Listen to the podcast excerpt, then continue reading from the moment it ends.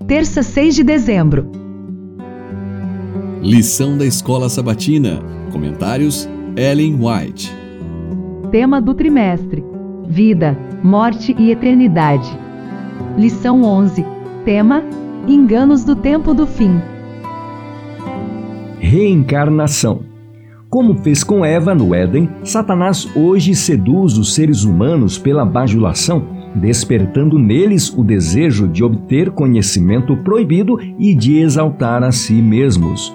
Foi por nutrir esses males que ele próprio caiu em pecado e, com isso, quer causar também a ruína da humanidade.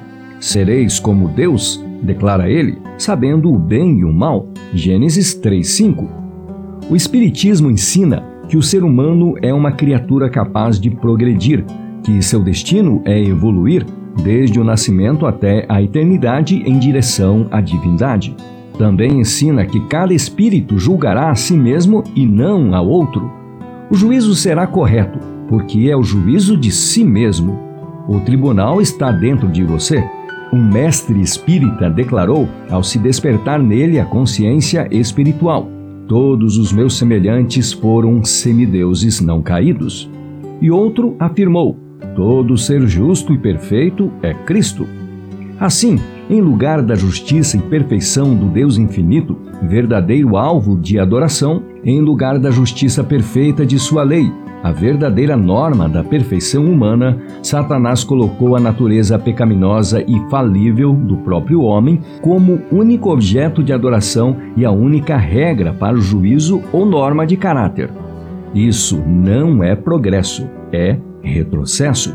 O Grande Conflito páginas 461 e 462. O maligno procurava impedir que a humanidade tivesse o conhecimento de Deus. Ele queria desviar a atenção das pessoas do templo divino e estabelecer o próprio reino. Em sua luta pela supremacia, parecia ser bem sucedida.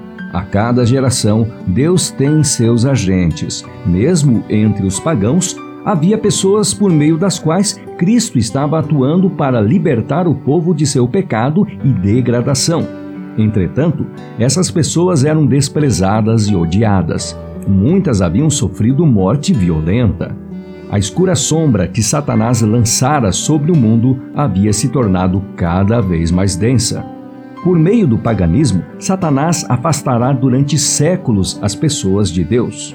Mas seu grande triunfo foi conseguido quando ele corrompeu a fé do povo de Israel. Contemplando e adorando suas criações, os gentios haviam perdido o conhecimento de Deus, tornando-se cada vez mais corruptos. O mesmo aconteceu com Israel.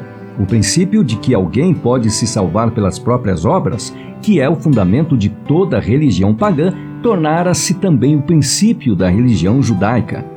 Esse princípio havia sido implantado por Satanás. Onde quer que seja mantido, as pessoas não têm barreira contra o pecado.